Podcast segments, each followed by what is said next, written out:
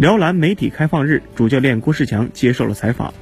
当郭士强表情凝重地走到诸多镜头前的时候，很多人在近距离下才忽然发现，就算是用满头白发来形容也不为过了。这个细节可以让人深切地感受到身为职业队主教练所承受的压力。已经很难相信这是一个还没有到四十五岁的男人，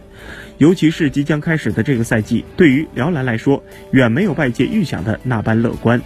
郭士强身上的担子无疑也会更重一些。对于辽篮来说，上个赛季卫冕未果，虽然有一定的客观因素，但不可避免的也让球迷们对于即将到来的新赛季抱有更多的期待。对此，郭士强也直截了当的说：“我们的目标不会变，永远是要去争取最好的成绩。”